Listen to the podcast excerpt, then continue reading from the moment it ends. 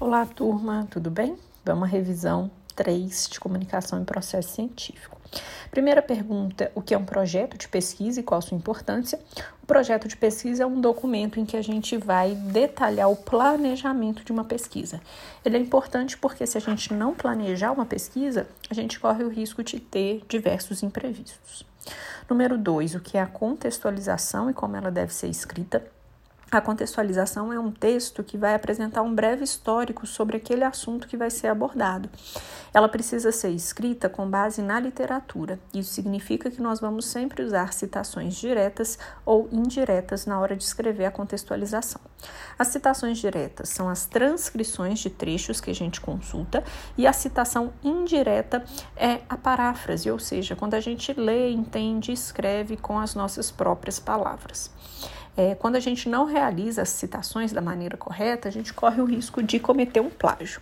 Então, a contextualização é um texto que vai apresentar um histórico sobre o assunto que está sendo abordado no projeto e ela deve ser escrita baseada na literatura, ou seja, nós não podemos escrever nada na contextualização que venha da nossa cabeça ou de algum conhecimento prévio. A gente precisa consultar materiais bibliográficos para poder citá-los na contextualização. O problema de pesquisa é uma questão não resolvida que é âmbito de discussão em qualquer área do conhecimento e, portanto, deve ser escrita como uma pergunta. É a pergunta que a gente pretende é, responder. A gente faz uma pesquisa para responder essa pergunta. Os objetivos são as metas, sendo que eles são divididos em objetivo geral e específicos. O objetivo geral reflete diretamente o problema de pesquisa, enquanto os objetivos específicos são um detalhamento desse objetivo geral. Todos os objetivos devem ser escritos começando com verbos no infinitivo e devem ser verbos que sejam relacionados com descoberta. Investigar, analisar, avaliar. A gente nunca quer, com uma pesquisa, demonstrar alguma coisa ou mostrar alguma coisa. A gente quer sempre descobrir. É, questão número 5, sobre a justificativa. A justificativa é um parágrafo, no máximo dois, em que a gente vai apresentar a importância do trabalho. Então, a gente vai apresentar os elementos que tornam aquele trabalho relevante. O referencial teórico, assim como a contextualização, deve ser escrito baseado na literatura, então deve ser escrito com citações diretas e indiretas, mas ele deve trazer uma abordagem mais profunda sobre o tema. Então ele vai trazer conceitos, as bases conceituais sobre aquele assunto e vai apresentar até que ponto aquele assunto já foi pesquisado por outros é, pesquisadores. A questão 7 fala de metodologia. Então, é, primeiro a gente vai diferenciar abordagem dedutiva, indutiva e hipotético-dedutiva. A abordagem dedutiva é aquela que parte de premissas gerais e aplica a situações particulares. A indutiva é aquela responsável por generalizações, então é quando a gente estuda um número de casos suficientemente grandes a ponto da gente poder generalizar.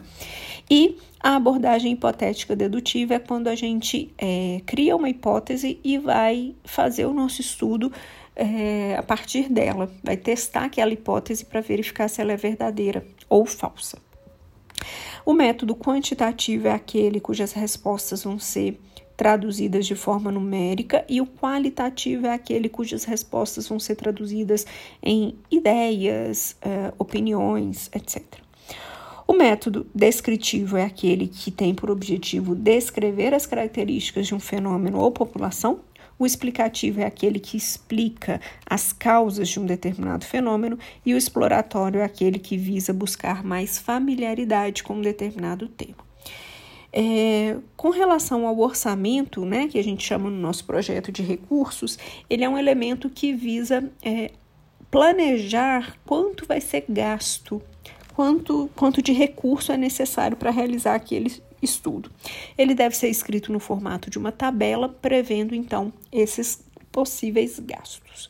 E o cronograma também vai ser escrito como uma, uma um quadro, mas ao invés de é, avaliar quanto de recurso a gente vai gastar, ele vai avaliar quanto de tempo a gente vai gastar. Então, a gente vai listar todas as atividades que vão ser realizadas nesse projeto e marcar o tempo que a gente vai precisar para é, realizá-lo. Por fim, mas não menos importante, a importância da ética nas pesquisas em saúde.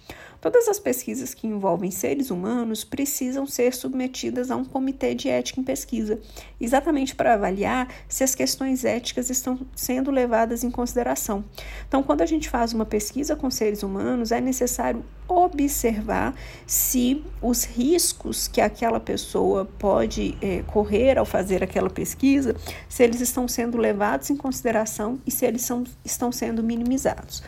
Esses riscos podem ser riscos físicos mesmo, então, quando é, eu vou fazer uma coleta de sangue, ou quando eu vou fazer um procedimento, ou quando eu vou é, pesar uma pessoa, existem riscos que podem acontecer ali e a gente precisa minimizar esses riscos. Mas quando a pessoa vai, por exemplo, é, responder um questionário ou dar uma entrevista para você, ela também pode correr riscos. Então, a gente pode, de alguma forma, constranger aquela pessoa ou coletar informações que são íntimas e confidenciais. Então, todas as medidas para evitar esses riscos precisam ser observadas e quem nos ajuda a observar se essas medidas foram tomadas é exatamente o Comitê de Ética em Pesquisa. Turminha, é isso. Bons estudos, um abraço, tchau.